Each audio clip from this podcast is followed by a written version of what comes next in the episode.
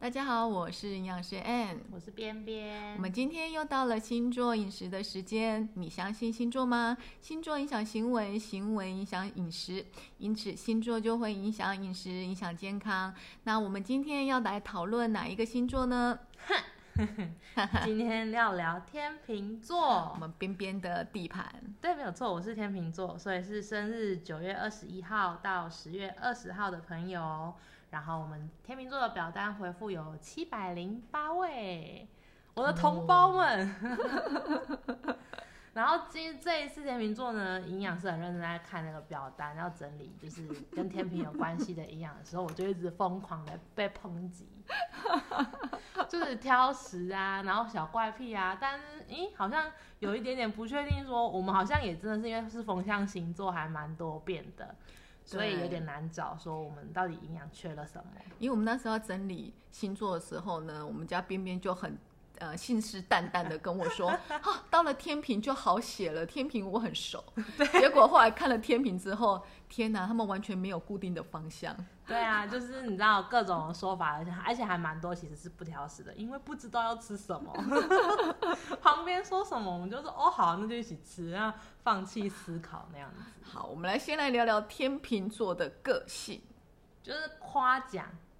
的话就会说很优雅啊，然后很慵懒呐，对啊，然后会比较慢步调啊，然后做人很公平啊，又很好相处啊，嗯，是好相处。但老实说，就是一个很懒惰鬼，不想要思考，所以对什么东西都没意见，就会很好相处。就很多很多在网络上很多评价就会说那个没有主见呐，对，会变，对，反正就会没有主见，很容易被牵着走。对对对对对对对，然后。还就人生真的是单选题就好，不要跟我弄种选，不要给他太多的选择。对对对，所以怪癖上面就有很多是说，为什么要开那么多餐点啊？他选不出来，你怎么可以问天秤座问题？对，这边有讲说，给我菜单看十分钟，我要再考虑五分钟。对，没有错。我们都说他看完之后，我们大概跟上菜已经吃一半了。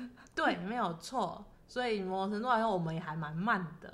对，然后在在点餐前要发呆一下，就是因为不知道吃什么。这个大概是比较算是同个方向的回馈。对对对对对对对。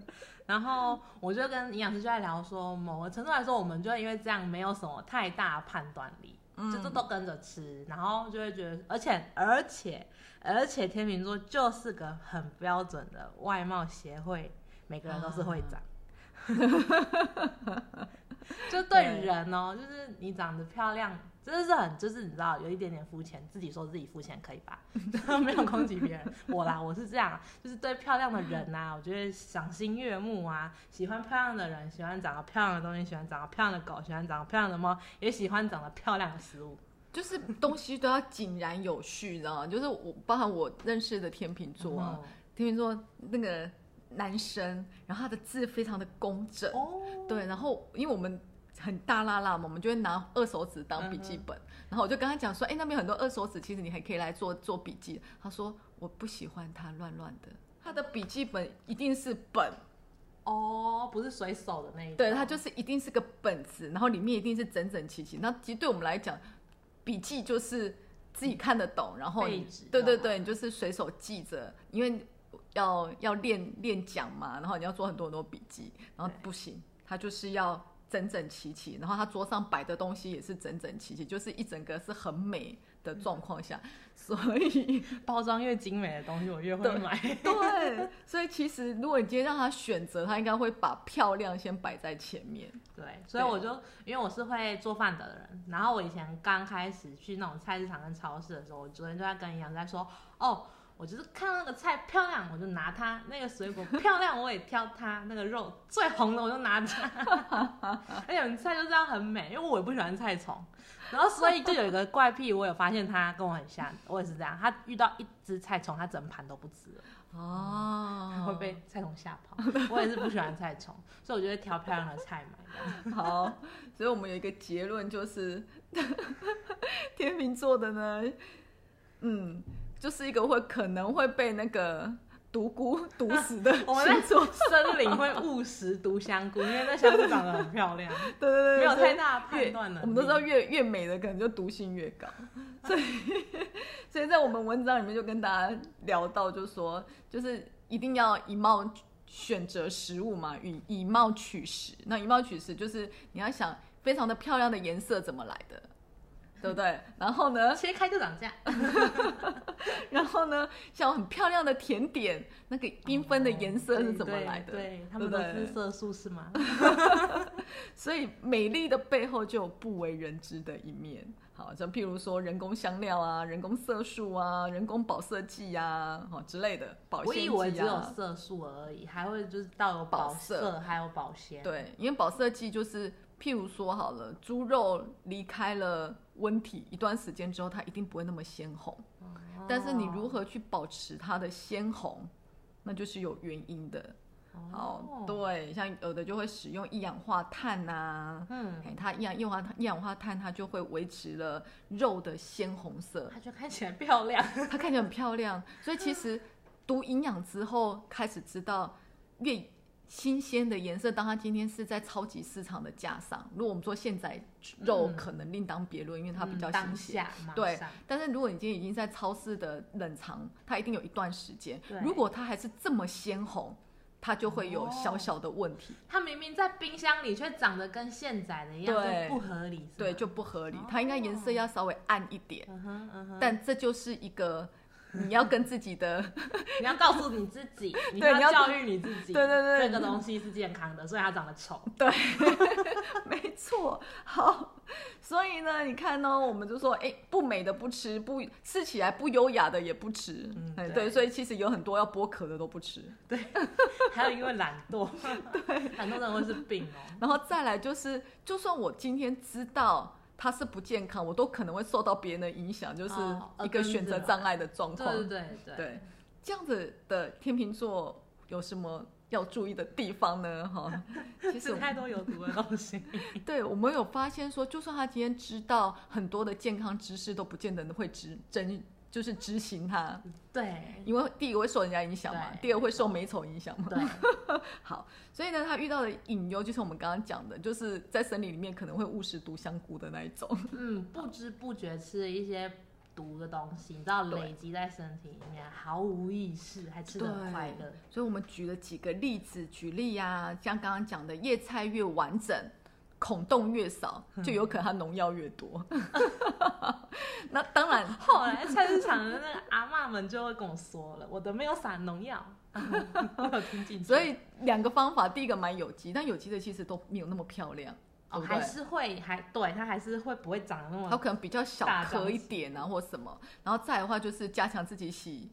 洗菜的功力哦，你可能要花比较多的水啊，在冲洗农药啊之类的哈。对，懒惰的人没办法。好，然后再来呢，就是刚刚讲到的越鲜红越红的，但问题就会比较多一点。刚刚讲像呃一氧化碳，一氧化碳其实在呃研究报告里面并没有指出说长期使用会什么样的伤害，但是呢，其实在日本跟韩国，包含台湾都已经禁止。鱼肉去添加一氧化碳哦，对，所以表示它其实还是有相当的风险。即使没有无害不绝不表示绝对无害，只是可能我们还没有食用到那一个剂量，嗯，就是还是少吃为妙。然后再就是最明显，其实就是漂白剂。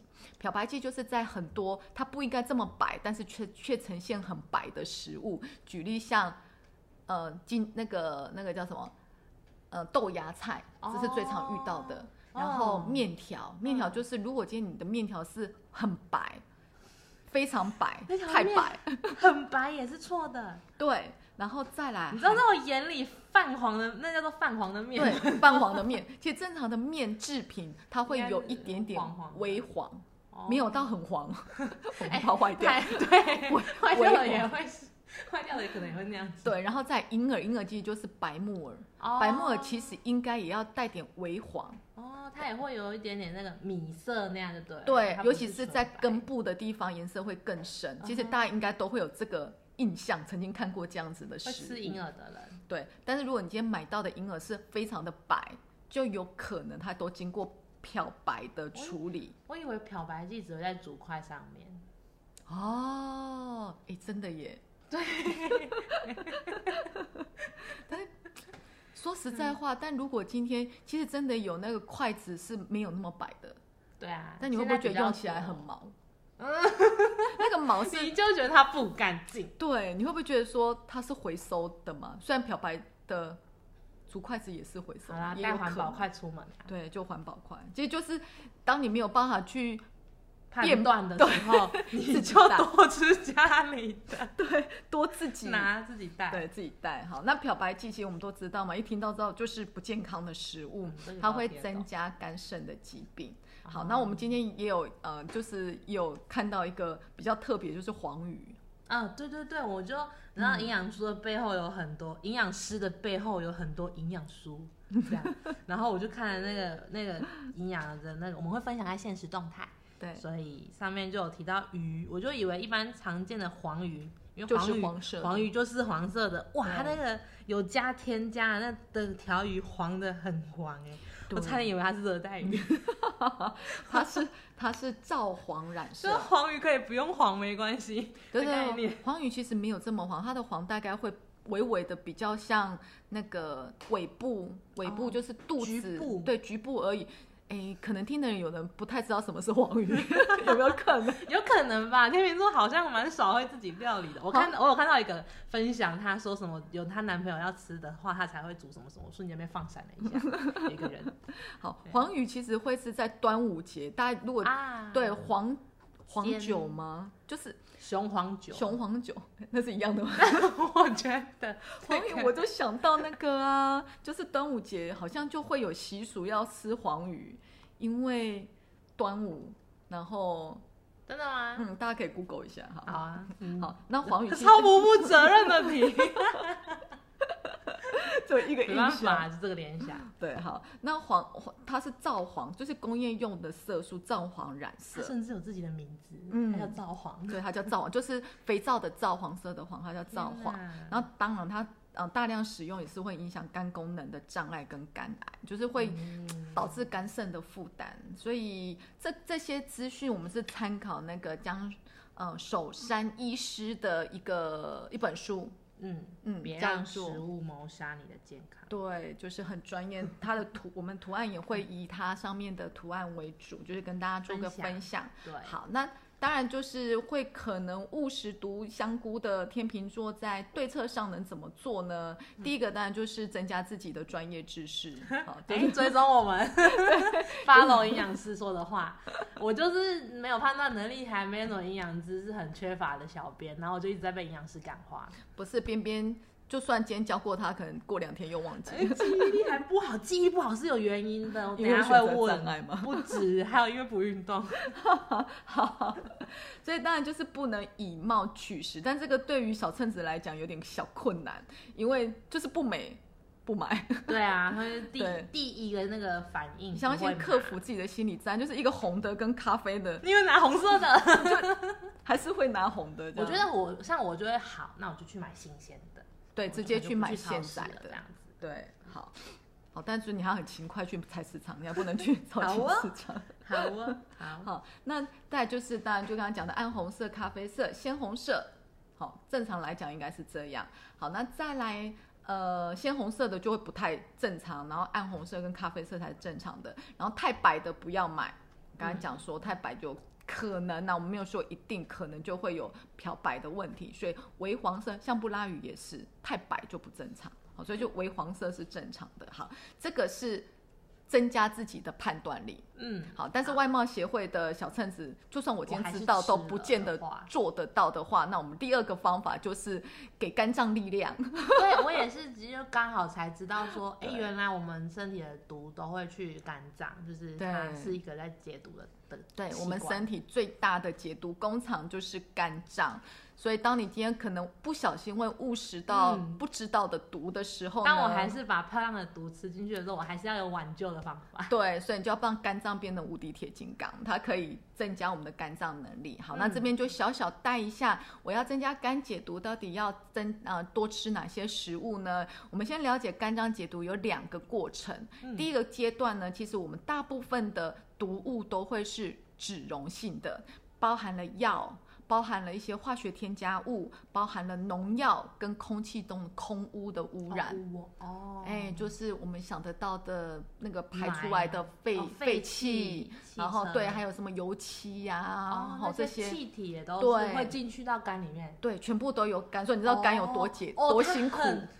他很多事情要做，他很多事情，而且包含我们吃进来的食物，其实也要到进到肝里面代谢，然后环境当中的荷尔蒙也是。我摸到了也会吗？你摸到，除非它从皮肤里面渗进去，这么有毒到这个情况就会去了是吧？因为皮肤从皮肤进来吸收。对呀，不然为什么我们今天擦药会过敏？对 对，它其实还是只是量的问题。好，那这些脂溶性的。呃，毒素进到肝脏里面呢，肝脏第一个阶段会把脂溶的变成水溶的。好，好，那变成水溶的时候呢，这时候呃，就有一些营养素会进来帮忙。好，那我们记得营养素就要包含了维他命 C 的嗯食物。对，好，就是维他命 C 会帮忙，所以我们可以多吃维他命食物，就是像柑橘啊、芭乐啊，好。对，然后再就是维他命 B 群也会进来帮忙，所以维他命 B 群高的食物就包含了酵母啊，跟全谷，全谷类就是谷物那些，对。就是石谷米啊、五谷米、糙米之类的。好，然后再来就是很常听到的十字花科的植物，这是它的全名哦。对，它好像很高。对，那花椰菜是吧？对，其实就是绿花椰菜、橄榄跟高丽菜，其实大家很常吃到的。大家他们就是所谓十字十字花科。然后这些呃植物呢，它其实是可以活化我们在第一阶段的一些解毒酵素，嗯，它就可以帮助我们解。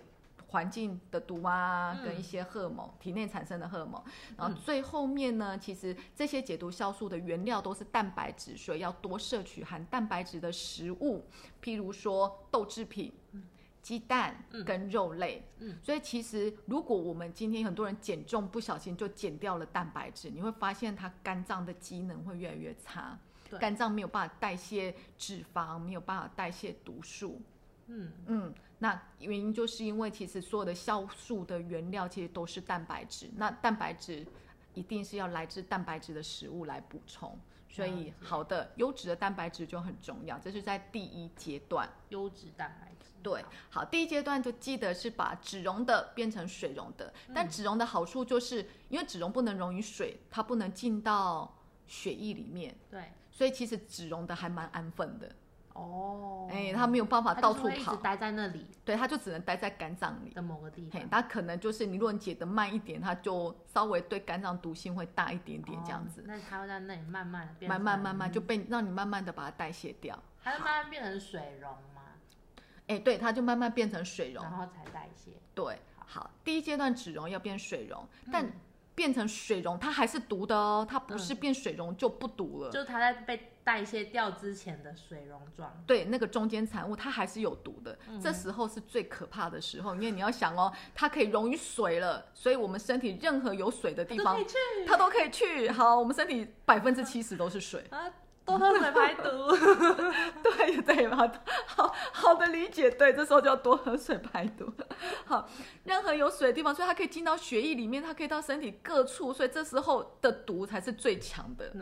所以这时候就要赶快把这些水溶的中间产物代谢掉，变成无毒的水溶性的终极产物，它这时候才可以变被我们的尿液呀、粪便啊代谢出去，甚至包含皮肤的流汗都是排毒的作用。嗯，难怪总说多喝水、多上厕所是排毒，流汗是排毒。对，好，所以第这样听起来，第二阶段其实是比较重要。那第二阶段要怎么去增加我们的排毒能力呢？好，一样，第二阶段会参与的一样是十字花科的植物，所以你看花椰菜很好用，嗯，橄榄、高丽菜其实都很好用。那第二阶段还有一个很重要，就是硫化物的食物在哪里呢？其实大蒜。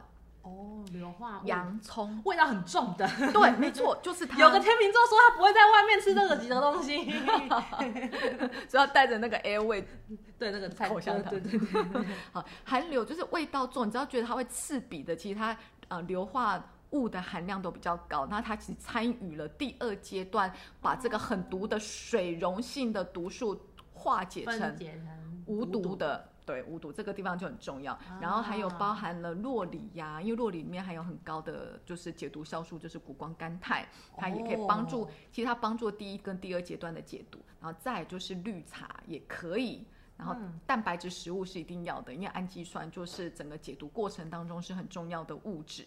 可是我听完会隐隐发现说，嗯，虽然这些肝脏需要的解毒的食物们，然后我觉得突然意识到说，其实它还是参与了蛋白质，所以我们买东西吃，如果你要煮饭买东西，那个肉你真的 不能挑太漂亮，它再回归到我还是要注意那个肉类的那个。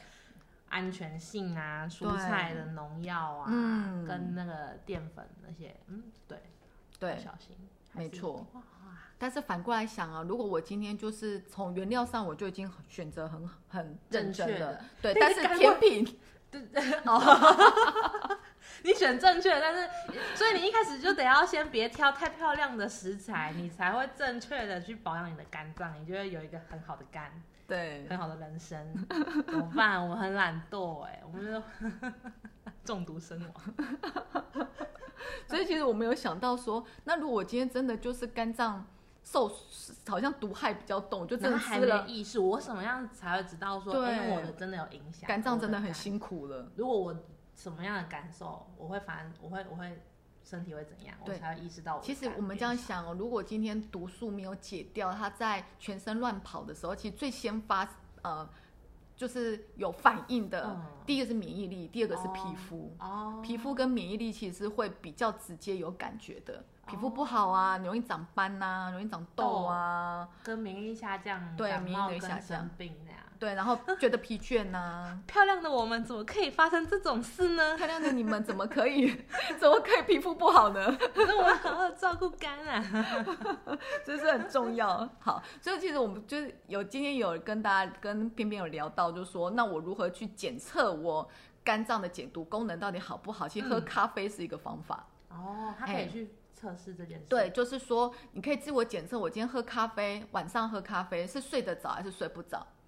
如果今天我喝咖啡是睡不着的，嗯，恭喜你，对，你的第一阶段的解毒能力不好，但是呢，你对细胞的伤害比较小。这个意思是什么呢？就是说，因为我第一阶段解毒功能都不好，但是我那时候的毒会很安分的在肝里面，它不会乱跑，它会慢慢消慢慢消化掉，所以它不会塞在第二阶段那些水溶的毒素在全身。性乱跑，嘿，所以那种感觉就很像你假想哦，如果我现在车流量很大，我是很多毒进来，对，好，那为什么要高速公路上要匝道管制？是不是它就是让你塞在匝道前面，那进去到高速公路的车流量会减少？嗯，那我很安分的在前面等着，那嗯，高速公路上面通通通畅无比的，它的车流量就很好，嗯嗯，好。但是你反过来想哦，如果我像车很大，就大量堵进来之后，我在第一阶段没有管，它很快的就通过了匝道，进到高速公路，然后就全部就塞在高速公路上，高速公路就会一团乱，对，会瘫痪，它会瘫痪，嗯，对，然后它就会导致整个塞车啊，很大的问题，所以那就等于是我第一阶段没有管制。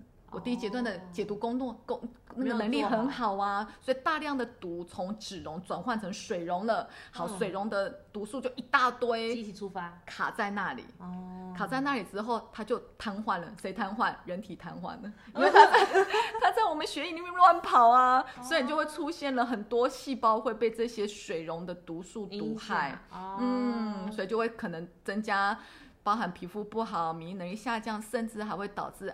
癌症的那个癌变的发生，因为细胞被毒害。刚刚这个他会到处乱跑的，是喝咖啡不会失眠的。我喝咖啡不会失眠的，嗯，就是我喝它没有感觉的，它是会在哪一个阶段？它会卡在第二阶段。哦，它会在第二，因为表示第一阶段它的解毒能力很好，就表示你的匝道是没有管制的。哦。哎，它很快就放行到第二阶段去了啊，这样懂吗？好像有一点点懂。对，所以你喝咖啡会有失眠的状况的人，就表示你第一个阶段的是不好的，所以但是它会一直放在那里，但是你的那个水溶性的会排的很快。哎，水溶性产生的比较慢，比较慢，然后它就会哦顺着你的速度慢慢慢慢去排掉，哦去分解它不会有。一堆那个水溶性乱跑。对可是如果我喝咖啡是不会失眠，它对我毫无影响的话，嗯，第一阶段就会好，导致第二阶段会很多。对，会卡在第二阶段。哦，这样有大概理解吗？真的就很像扎到管子的概念，哇，我觉得这个部分有点难度。但是是不是很受益？其实很受益。所以如果你是会喝咖啡的人，你可以这样判断一下，然后再复习一下我们的文章之后，去拯救你自己的肝。所以就是变成说，如果今天我的喝咖啡我是不会失眠，表示我的第一阶段肝的解毒。很快，就是我扎到没有管子，很快就放行到水溶性毒素会产生很多的。那请你第二阶段的解毒营食物跟营养素，你就要多补充一些。嗯所以一样啊，十字花科的植物啊，绿花椰菜啊。大蒜啊、洋葱啊这种哦硫化物啊，嗯还有鱼肉、洛梨，其实好的油都是可以帮助肝脏解毒，在第二阶段的。对，所以你就假就像想哦，你如果第二阶段解毒的好，毒就不会乱跑，皮肤就会好，对，然后精神就会好，肝就不会这么辛苦。对，嗯，好，好，这样理解吗？理解，争取理解，对，正不理解就照上面的东西给我吃就对了，这样最安全。跟随，你看有没有让你选择，你就这样子做。嗯所以像我之前，我跟那种像我的家人谁比较强势，其实我都活得快乐，他们都会做决定，照做就对了。好哦。嗯，那我们今天重点呢，这天秤座的分享就是，其实就是解毒这件能力怎么去把它提升，然后什么样的食物是可以帮助肝解毒，帮肝脏一臂之力减少它的负担的。好，这就是嗯今天的营养小课程跟天秤座的分享。然后再来，嗯，我有要，我今天是那个天秤座来宾，我就在想要问杨师说，天秤座的惯性嘛，除了就是吃东西啊，或追求漂亮这件事情，你看我就有发现说，吃东西就是也会影响你自己本身的漂亮程度，这也很重要，所以干解毒很重要。跟 我们真的是懒到自己都会怕。我再分享一个，我在办公室，我们在外面，我跟同事要吃洛梨。然后我们在外面的中岛切的洛梨，想要叫里面的同事来吃，我用电话叫外面，叫里面的同事走出来 就连。走走进来，没有很远哦，不是要骑脚踏车的那一种，办公室外面而已，大概二十步吧。就是这种懒惰。然后我就突然想说，嗯，我真的很不爱运动，但我不爱运动会有会会生病吗？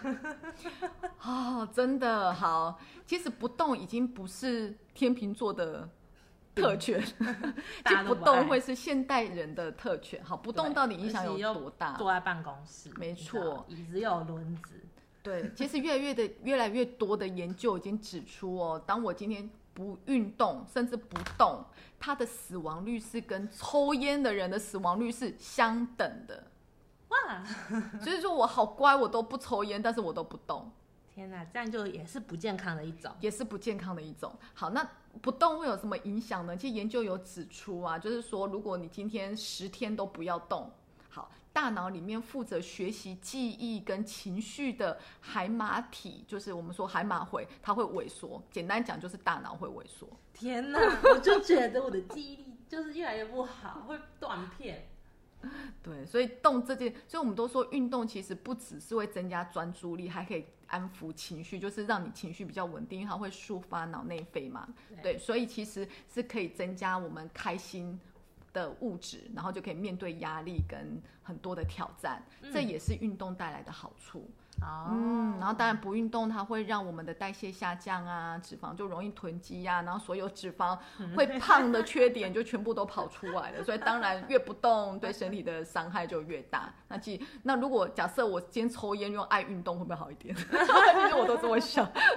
莫名的有点平衡感哦。对对如果你是会抽烟的人，你可以考虑一下，所以我们需要运动代谢。我们昨天在聊这个话题的时候，我们的那个同事啊就说：“哈，不运动跟抽烟一样，那我干嘛要抽戒烟对，因为他戒烟了，但他 也不爱运动，？” 对对对，瞬间醒悟哦，他超迅速的反应出这件事情。